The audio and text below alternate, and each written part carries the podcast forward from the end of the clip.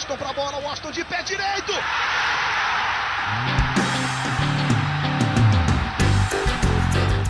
Está entrando no ar o podcast.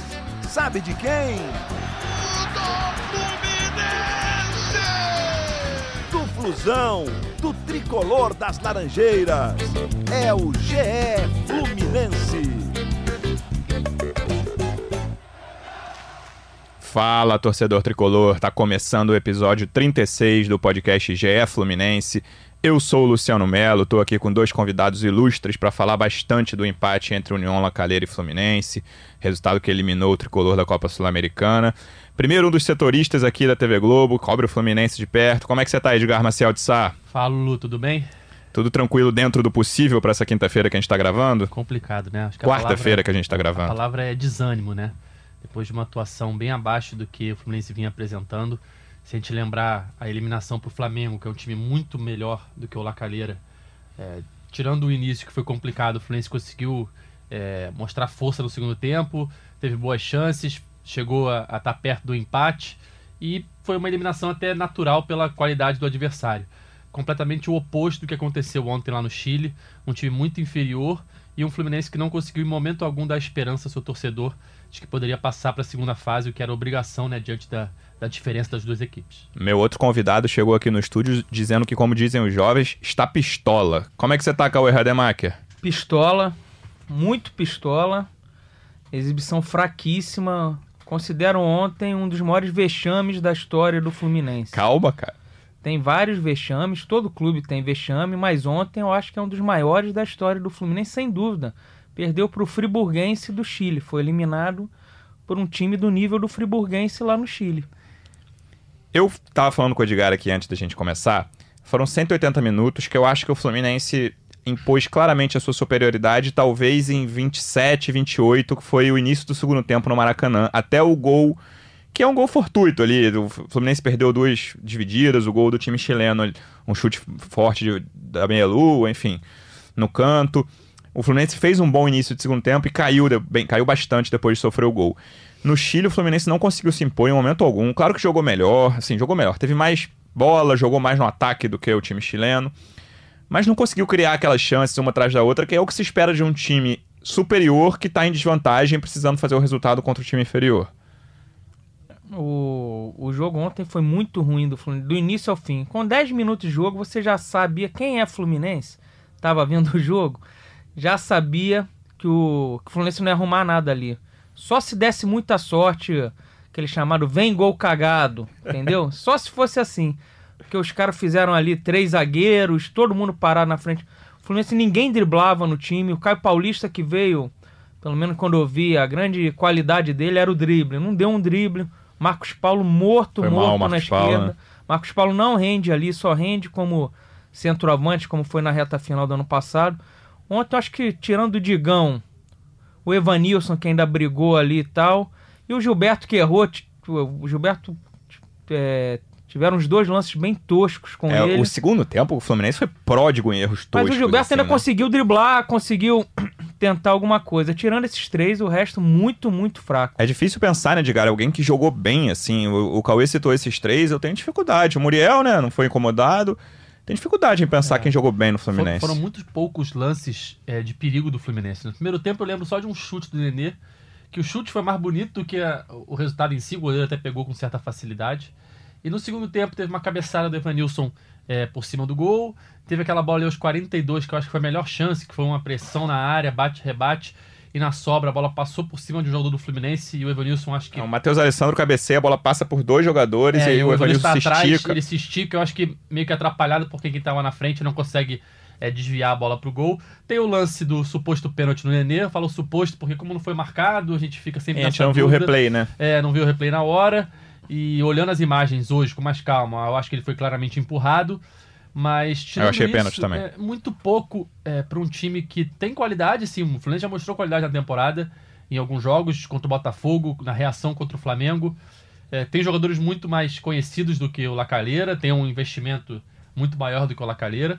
Então é, ficou esse gostinho de decepção, de tragédia, como o Cauê falou, né? Começar a temporada sendo eliminado na primeira fase de um torneio em que o clube apostava suas fichas como talvez a única chance real de título no ano, né? Se a gente for pensar que no Carioca tem um Flamengo aí, uma potência, é, no Brasileiro, vários outros times além do Flamengo. É, a Copa do Brasil, a partir das oitavas, é muito difícil com a entrada dos clubes que jogam a Libertadores. A Sul-Americana era o campeonato que o Fluminense vinha dando mais esperança ao seu torcedor nos últimos anos, né? Vinha chegando no mínimo às quartas de final desde 2017. Foi nas quartas em 2017, na semi 2018 e nas quartas em 2019. Cair na primeira fase é, é uma tragédia, assim, completa. Você olha os, as últimas finais da Sul-Americana, vamos pegar do ano passado.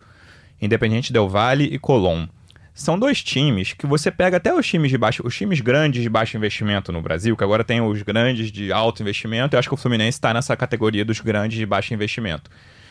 Dá para brigar. Você, você encaixar, o Fluminense chegou quartas, às quartas de final no ano passado. O Fluminense tem chegado na Sul-Americana com frequência.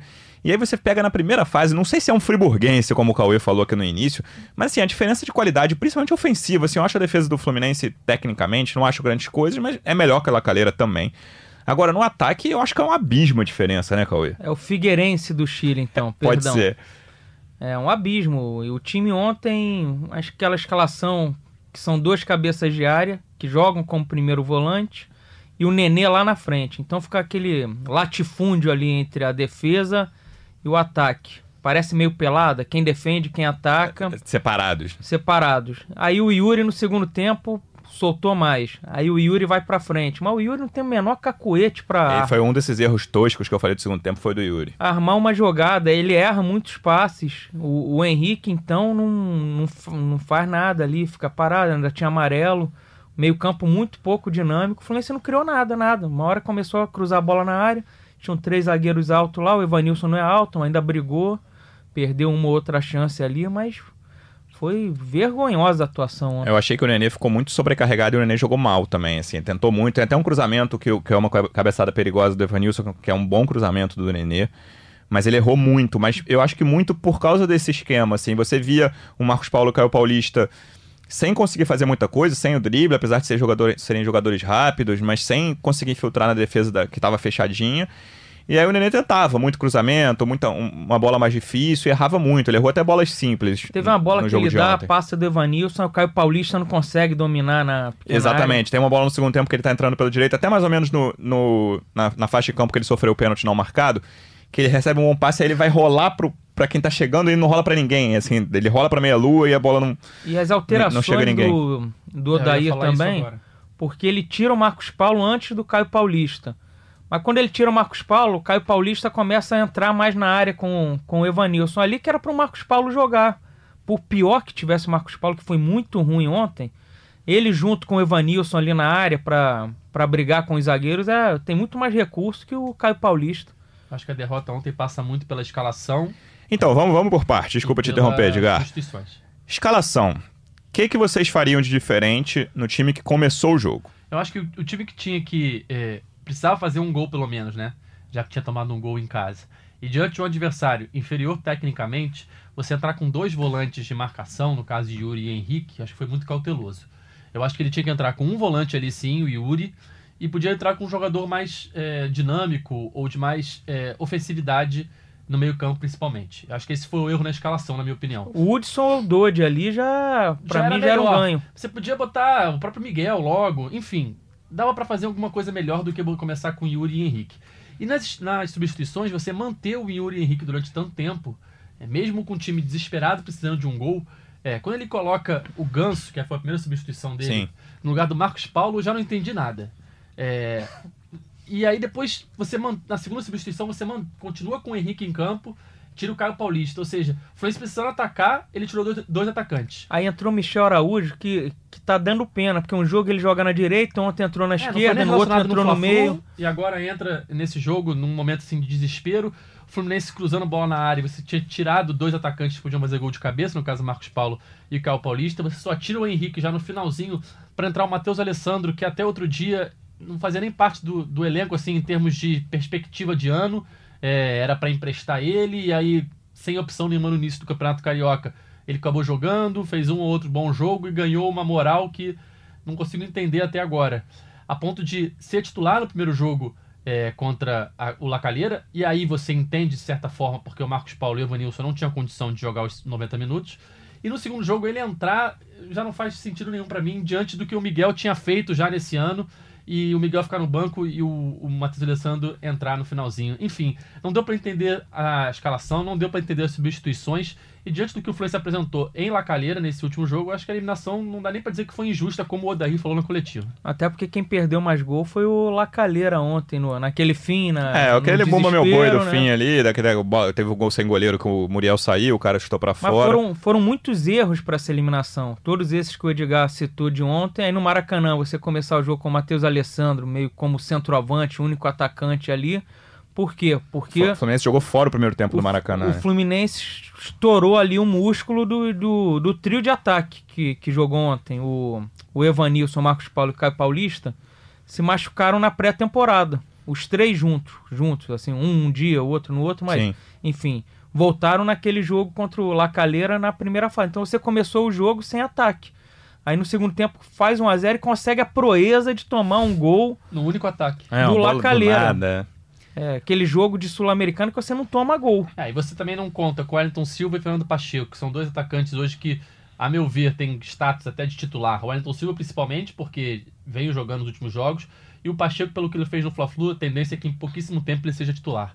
Você não pode nem contar com esses jogadores. É nem tanto culpa do Fluminense, mas culpa, assim, do, de um jogo importante como esse já ser tão no começo do ano, né? Porque o Wellington Silva, o Fluminense dependia da liberação do Inter, e quando o Inter liberou, já tinha acabado a inscrição na primeira fase. E o Pacheco, o Fluminense dependia do Sul-Americano, que por mais que o Peru tenha sido eliminado na fase inicial do Sul-Americano, quando ele veio para o Brasil e pôde fazer os trâmites necessários, carteira de trabalho, para ser regularizado, já não dava mais tempo também da primeira fase. Ambos estavam na arquibancada do Maracanã no primeiro jogo. E aí você joga esse jogo importantíssimo, sem esses dois jogadores que fariam uma diferença absurda, com certeza, em campo, e aí você é eliminado de um torneio que era importantíssimo para o clube. Até falo mais em questão de, de motivação e de possível título do que financeiro, porque a Copa do Brasil financeiramente é muito melhor que a Sul-Americana. Mas você é eliminado e toma um baque assim inacreditável já em fevereiro e vê já um trabalho do treinador ser questionado e ele ser pressionado no segundo mês do ano, a ponto de no próxima quarta-feira você ter um jogo, mais um jogo decisivo, né, pela Copa do Brasil agora contra o Motoclube, jogo único, fora de casa. Empate Fluminense é joga pênalti. pelo empate. Não, Não, não, Não, a primeira empate. fase ainda. É, o Fluminense joga pelo empate. Ah, desculpa. Segunda, segunda fase. fase é que é que o Fluminense já tá tendo a segunda fase e o Fluminense tá na primeira. Exatamente. Perdão. E, e eu não consigo imaginar que se o Fluminense for eliminado, não tem mais é, é, clima para o Odair continuar. Fica uma Sim. situação insustentável você ter, ser- você ter sido eliminado da Sul-Americana e eventualmente ser eliminado da Copa do Brasil na primeira fase. Ou seja, ele já entra pressionado nesse jogo. E até porque a chance de título, como você falou no início, era a sul-americana. Chance de ganhar um título importante. Ou até motivar a torcida ao longo da temporada. Vai pra segunda fase. Pra fazer um jogão, assim como É. teve ano passado contra o Corinthians no Aí Maracanã. vai pegar o Vélez. Sarsfield provavelmente na segunda fase. Aí É. seria um jogo de apelo em maio só. Aí você vai, o torcedor vai vivendo disso. Agora o torcedor vai ver o quê? Fluminense Madureira no Carioca. Copa do Brasil, muito difícil ser campeão. Brasileiro nem se fala, não tem a menor chance do Fluminense ser campeão brasileiro.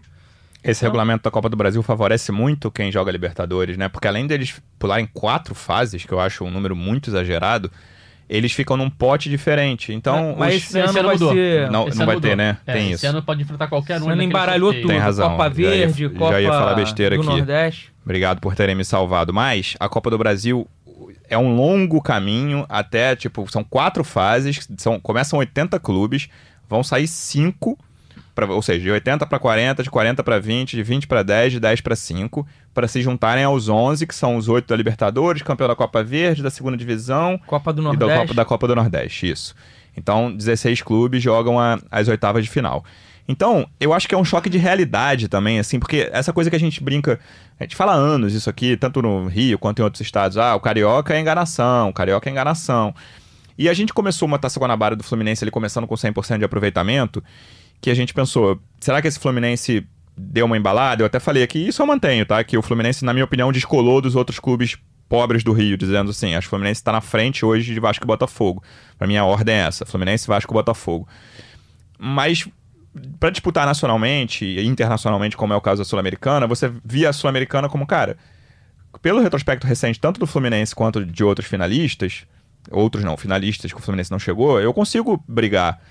E agora você olha e o que o Edgar falou, cara, se for eliminado em semanas seguidas por União Lacaleira e Motoclube, o que, que você faz? E o Campeonato Carioca você não consegue saber quem é bom. Serve pra você saber quem é ruim.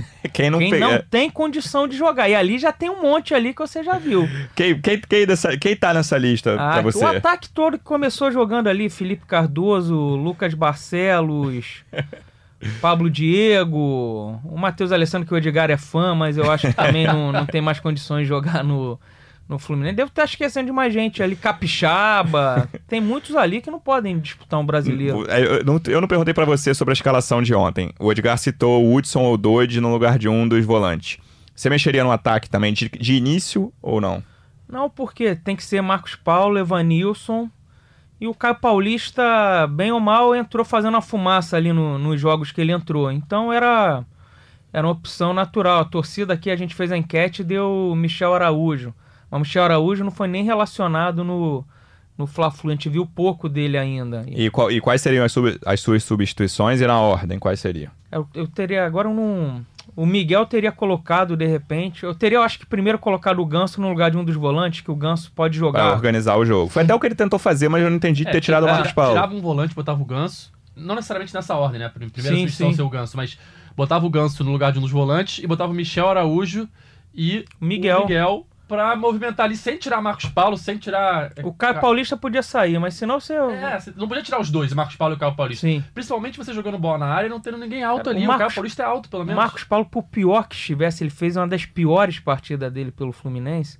Ele ainda consegue dar um passe, fazer um golaço, encobrir um goleiro. É, eu tiraria um- o Henrique, botaria o, o Ganso, tiraria o Nenê, botaria o Miguel e tiraria ou o Marcos Paulo ou o Caio Paulista pra botar o Michel Araújo. Pra tentar dar alguma Porque o Nenê tá meio ali. intocável ali pelo Odaí, esse início de Carioca, mas é aquilo que eu falei, o Carioca não serve pra saber Pois quem é, é eu acho isso perigoso também. Não, Não em relação pra- ao Nenê, em relação ao Não de, dá pra modo enganar geral. que o Nenê vai chegar no brasileiro metendo gol, tudo, que não, que não vai Só ser pra assim. deixar claro aqui quais foram as substituições do Odair e a ordem que elas foram feitas.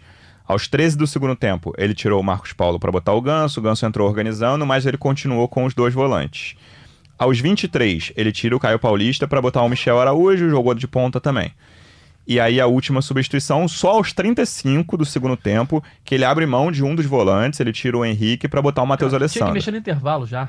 E é muito- No é tempo- intervalo, com Você tinha que certeza. mexer no intervalo Esses, na hora. esses 80 minutos com Yuri e Henrique, você precisando fazer um gol, eu acho um o desperdício. jogo, como se desenhou ali no primeiro tempo, o Fluminense não conseguia fazer nada. Entrar na. O primeiro na tempo foi um área. negócio que é difícil até pensar em melhores momentos, né? Então, pelo menos o Ganso é um cara que você espera, às vezes, um passe ali que pode não ser assistência do gol, mas vai ser uma pré-assistência. Dá Sim. uma, uma bola pra alguém que vai entrar livre e vai tocar pra outro. O Ganso você espera isso. Mas do jeito que foi, não, não teve nada. Nem escanteio. Os caras cortavam, os chilenos cortavam todas pelo alto. Muito ruim mesmo. É aquilo que a gente falava, a pressão agora aumenta. É, nem acho que no Carioca tenha sido um início. Você perca o que você já fez no Carioca por causa da Sul-Americana. O Fluminense, bem ou mal, passou fácil pelos pequenos ali no primeiro, primeiro momento. Teve um bom desempenho contra o Botafogo ali já com mais opções. Ali o Wellington Silva jogando, Evanilson e Marcos Paulo. No Fla-Flu, você tem um resultado até normal, né? Você perder para um elenco muito melhor, mas mostrando força no final e opções com a entrada do Pacheco e etc. E na Copa Sul-Americana, que é uma discrepância total em relação ao que vinha sendo apresentado até agora.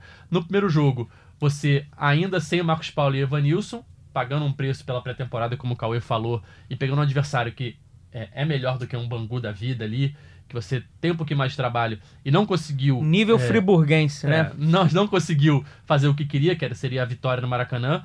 Melhorou um pouquinho quando entrou o Marcos Paulo e Evanilson, mas ainda longe dos 100% naquele momento. E no jogo de volta, os jogadores já um pouco melhores fisicamente, mas sem outras opções, como Wellington Silva e Fernando Pacheco. Então, ou seja, é uma discrepância total em relação ao que vinha sendo feito no Carioca e que tem que mudar, virar a chave rapidamente, não pode deixar o abatimento atrapalhar na Copa do Brasil, que é outro campeonato mata-mata, outro campeonato de jogo decisivo já na próxima quarta-feira e que financeiramente é muito melhor que a Sul-Americana. Por mais que tenha muito menos chance de título que a Sul-Americana, mas financeiramente, se você chegar nas oitavas de final, que é o momento mais difícil ali é com a entrada do- da Libertadores, você já consegue praticamente o mesmo, mesmo valor de premiação de um título da Sul-Americana, para ter uma diferença, né? Só para você ver a diferença. Então tem que focar na Copa do Brasil agora, não pode deixar abater para esse jogo de quarta-feira. É como diz um pai de um amigo meu, o senhor Jaime, que diz, para se conformar, né? Não tem time pra jogar dois campeonatos, né? O brasileiro ser obrigado a ganhar, a, a jogar. É, é o primeiro grande baque, assim, porque o Edgar lembrou. A mesma derrota pro Flamengo é um jogo que, que o, o Fluminense terminou botando o Flamengo nas cordas, entendeu? É, o é um jogo que, cara, se o Flamengo gostou de dizer que jogou de igual pra igual pro Liverpool, o Fluminense jogou tranquilamente de igual Foi pra igual. Rock um- 1, né? Exatamente, foi um O tempo. Apolo ganha, mas o Rock já mostra ali a que veio. Foi um tempo pra cada time e o Fluminense terminou com o Flamengo nas cordas. Então, a torcida saiu do Maracanã irritada com a derrota naquele dia, sim, claro.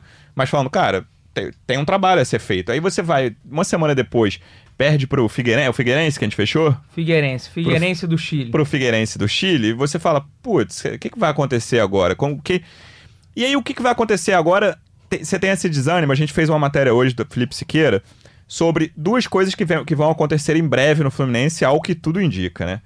Primeiro eu vou falar do programa de sócios, que, em que pé tá exatamente, Edgar? É, é um lançamento iminente? Como que tá o novo programa É- de sócios é do. Fluminense? Quando o Mário apresentou é, um novo programa de sócios, novas modalidades, aquele plano é, para torcedores de baixa renda e tal. Agora vai bombar, né? É. É, agora complicou um pouco. É, o, a- o lançamento estava previsto para segunda quinzena de fevereiro. Então tá, estamos agora, né? Nesse momento agora e tal. É, tá chegando o carnaval aí.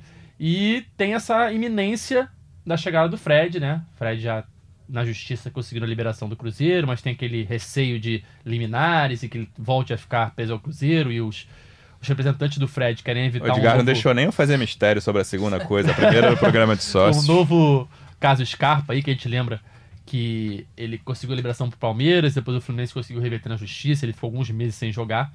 Então, pra evitar esse problema aí, o pessoal do Fred quer resolver tudinho antes de acertar ele com o Fluminense.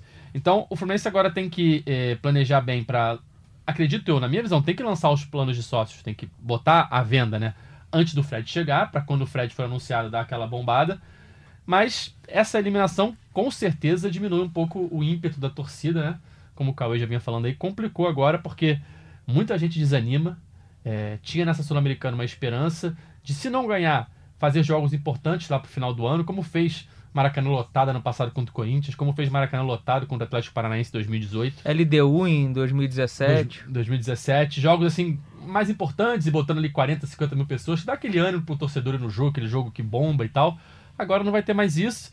É, tem que torcer muito na Copa do Brasil para passar de fase a cada fase para ganhar dinheiro, principalmente, mais do que tentar o título, que a gente sabe que é muito difícil. E eu acho que vai ter um, um impacto sim é, negativo no plano de sócios, essa eliminação. Vamos ver o quanto a chegada do Fred, a iminente chegada do Fred, consegue resolver isso, consegue melhorar essa situação. Tem vaga nesse time, Frederico, Cauê? Ah, tem. Ontem, no abafo ali no fim, não tinha quem botar. Não tinha nem um Felipe Cardoso no banco, um, um grandalhão ali. As pra- opções, a, gente, a gente falou em alguns podcasts Não que eu aqui quisesse o Felipe Cardoso, não. sobre hein? as muitas opções ofensivas do Fluminense. Mas são muitas de lado, né? Na, na- no- na centralização ali, é Evanilson e você tem a opção do Marcos Paulo centralizado, como você falou, mas acho que no mundo ideal da torcida tricolor hoje, com o elenco atual sem o Fred, jogam os dois juntos, Evanilson e Marcos Paulo. Então você tem que pensar em, enfim, um dos dois vai- não vai jogar centralizado, quase sempre é o Marcos Paulo que não joga centralizado. E aí você pensar em opções de, de, de centroavante, as que tem são muito fracas hoje, fora esses A dois. gente né? ainda perdeu o Lucão do Break agora na, na janela de tá fazendo janeiro. falta. Ele adotou o sobrenome, você viu? No, É, lá tem no um- Goiás. Tem um Lucão no Goiás já. É, aí fica Lucão do Bray. Escalação, número, sei lá qual é o número. Goiás tá na Série A, né? Tá. Esse Cabra vai fazer gol no Fluminense. Sabe uma parada que é curiosa, Luciano? É, eu vinha. A gente faz aqui o arroba GFlu, né? O Twitter aqui do Fluminense no, no Globo Esporte, né? E toda notícia que a gente botava de Fred, que a gente replicava as notícias do Cruzeiro, bombava, né? 300 retweets, de- dezenas de comentários, qualquer brincadeirinha que a gente fizesse aqui de Fred, bombava. Dá só um exemplo aqui, duas coisas que a gente postou ontem de Fred. Uma deu 271 retweets, outra deu 300 retweets, com mais de, somando as duas aqui, quase 300 comentários nas duas. Aí hoje a gente repostou mais uma que o, que o pessoal de Cruzeiro subiu lá em Minas, com liminar para deixar o Cruzeiro e na mira do Fluminense, staff de Fred ado- adota cautela. Só 17 retweets, pra É. ver como a- o ânimo da galera já diminuiu, e 22 comentários. A maioria deles, que ontem era de exaltação ao Fred, hoje já é Fred não, não precisa, tchau Fred, é, não queremos saber, enfim. Não sei se o Fluminense ficou pensando muito em Fred e não deu a devida importância a esse jogo também. Mas é- eu acho que o problema desse jogo foi o que o Edgar disse por. Lógico que o falta jogador de, não vai é, entrar. Não, e a falta de opções também, porque você teve. Claro que com o time que entrou em campo nos dois jogos, o Fluminense tinha obrigação de fazer um, sei lá, no placar agregado 4x1 no Lacareira, assim, tranquilo, 2x0 aqui, 2x1 lá, enfim. Alguma Eu- coisa assim. Eu digo, não, não tinha aquele sentimento que era um jogo muito decisivo ontem pro Fluminense. É, o Odair Eu- falou isso, né? Eu tenho um amigo, o Marcão, que tava desde cedo na pilha, o Marcão. Só falava, tô tenso, tô tenso, esse é o jogo do ano. E você não via esse clima entre os torcedores, eu acho que no clube. Sábado saiu a foto, que era a reunião lá, que parecia se tratar do Fred, do Nove- Mário. nove pessoas na Nove reunião. pessoas, eram oito com o nome do Fred. Não tava esse clima, assim, no, no clube, até entre os torcedores, jogo decisivo. Não sei se parecia que o Fluminense ia passar, ia chegar lá, porque o Fluminense conseguiu reverter placares nessas últimas duas edições fora de casa, então não, não tava um clima e acabou acontecendo isso. Eu tenho, você falou de amigo, eu tenho um amigo Emiliano, vocês conhecem? Conheço, que, so- conheço. Sobre o Fred, eh, assim que acabou o jogo, surgiu um assunto num grupo, até um outro tricolor falou: ainda bem que o Fred vem logo. Aí ele, ele no auge da irritação pós-jogo, falou: é bom porque o time já tá jovem, né? vai, vai aumentar a média de idade mais um pouquinho. mas ele é favorável, mas assim, você vê que depois de- desse jogo acontece tanta coisa, o torcedor fica tão irritado que até a notícia que é boa na teoria, acho que a maioria da torcida do Fluminense aprova a contratação do Fred, o cara fala, pô, esse time vai ficar mais velho ainda, vai tirar o Evanilson, garoto. Bom, vamos passar para a quarta-feira de cinzas, Motoclube Fluminense, já citamos ele aqui. Próximo jogo, no Maranhão, 21h30 de quarta-feira, o jogo passa na TV Globo pro Rio de Janeiro, com mais opções ofensivas pro Odair, né? É, sem dúvida. Você ter o Wellington Silva de volta, que ele já vinha vendo sendo titular, né? Contra o Botafogo, contra o Flamengo. Foi um dos poucos que salvaram naquele primeiro tempo com- contra o Flamengo, É. na, na minha Apesar do passe errado, né? Apesar do passe errado, Sim, gol. mas foi um gol. cara que chamou o jogo, não se acovardou como a maioria ali, que tava meio E- amedrontado. E o Pacheco, principalmente, que acredito eu que a tendência é que ele seja titular já, né? Contra o Motoclube, pelo que ele fez no Fla-Flu. Se não for titular, vai entrar durante o jogo. Duvido que seja titular. Você acha que não, cara? Acho que não. Que fica Marcos Paulo, Evanilson e. E Wellington Silva. Mas aí o Pacheco vai ser a primeira opção no banco, vai entrar durante o jogo. E pelo que ele fez contra o Flamengo, ele vai acrescentar muito a esse elenco. E aí você já tem um Fluminense bem diferente desse Fluminense que foi eliminado pelo Lacalheira, só com essas duas peças já dá um ganho grande ali no ataque. E entra num jogo, como a gente falou, totalmente pressionado. Não pode. Claro que em nenhum momento você pode cogitar ser eliminado na primeira fase da Copa do Brasil para clubes do tamanho do Fluminense. É, rara. Gente, vem acontecendo agora, né? Recente, a gente viu já alguns clubes da Série A. Esse ano três já foram. É. Esporte, E Curitiba e ficaram ali Bahia. na boca. É, Botafogo, Botafogo, Atlético Vasco, Mineiro, Vasco classificaram Vasco. com empate. Cruzeiro também, se eu não me O, engano. Bota- Isso. o Botafogo, o há uns- Cruzeiro tá na Série B, desculpa. gente. o Botafogo há uns dois anos caiu na primeira fase. Então não pode cogitar que é nessa primeira fase. Mas diante do cenário atual, o Fluminense não pode cogitar ainda mais, né? Porque sendo eliminado da Sul-Americana numa semana e da Copa do Brasil na semana seguinte, eu acho que ficaria muito difícil o trabalho do Odair ser, ter continuidade. E aí, pra alegria do Cauê, depois da quarta-feira de cinzas, já tem o Campeonato Carioca, É, né, Cauê? Fluminense Madureira no Maracanã. vai estar cheio. domingo, dia 1 de março, domingo depois das campeãs, né? É quando começa o ano de verdade É, no Brasil, Depois do Cauê? sábado das campeãs, Beija-Flor deve estar lá desfilando em primeiro. Primeiro dia do ano, né? Beija-Flor vai ganhar, quer fazer o Esse bolão? ano é da Beija. O, o- o- a última escola de segunda-feira é batata da Beija-Flor. A, a, a Beija-Flor, dado aqui, a, a Beija-Flor nunca perdeu um desfile de- en- sendo a última de segunda. Isso, procede.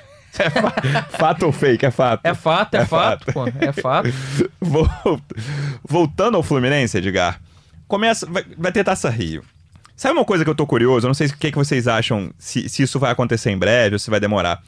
Se o Odair num jogo desses, pode ser de Taça Rio, acho que não- tenho quase certeza de que não vai ser o Motoclube. Ele vai tirar o Nenê e botar o Ganso de início. Porque é uma coisa que no- na, na Taça Guanabara o, o Nenê se destacou, fez uma ótima Taça Guanabara, indiscutivelmente. É, eu acho que parece que ele tá não conseguindo tirar o Nenê do, do time por conta disso, né? É, e eu, eu quero ver o Ganso mais tempo. O Ganso foi, entrou mal contra a Lacareira, mais uma vez, assim, errou, errou passes, até esses passes que o Cauê falou. Uhum. que Normalmente ele deixa o cara na ponta certinho da área, o cara só cruza pra trás, assim, pra fazer o gol. Ele errou esses passes que ele quase sempre acerta. Não entrou bem, mas eu tô curioso pra ver o Ganso titular nesse É, time. eu acho que é natural essa, essa, essa substituição, ou essa, esse teste, pelo menos, né, em 2020, o que não aconteceu ainda.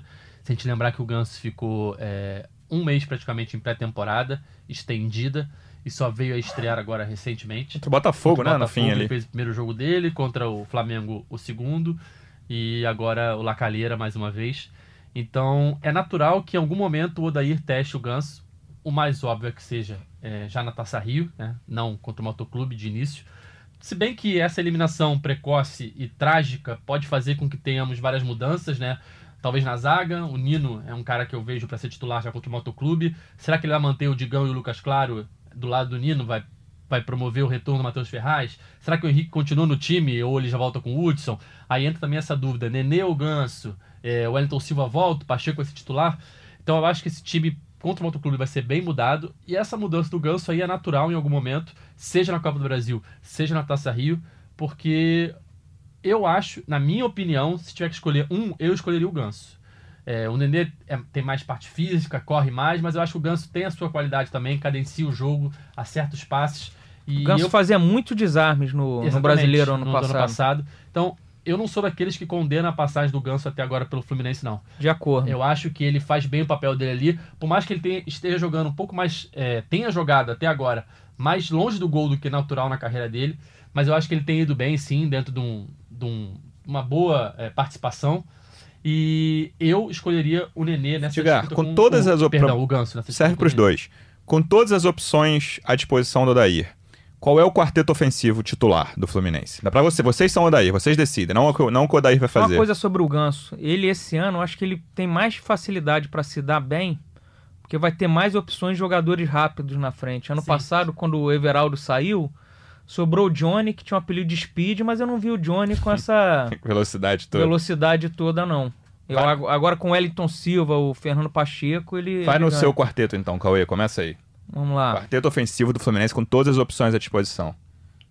Eu, eu- eu ia manter ali, por enquanto, o Wellington Silva com o Evanilson, o Marcos Paulo e dava uma chance pro Ganso mais atrás. E você, Edgar?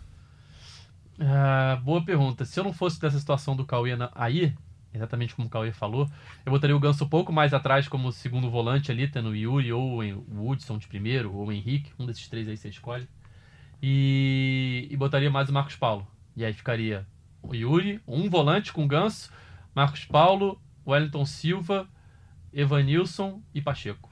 Ó. Aí o Pacheco pode ser o camisa 10. Ofensivo, ali, lá, hein? vamos Não, é, eu, eu botaria, pra mim, Ganso, Pacheco e Evanilson jogam.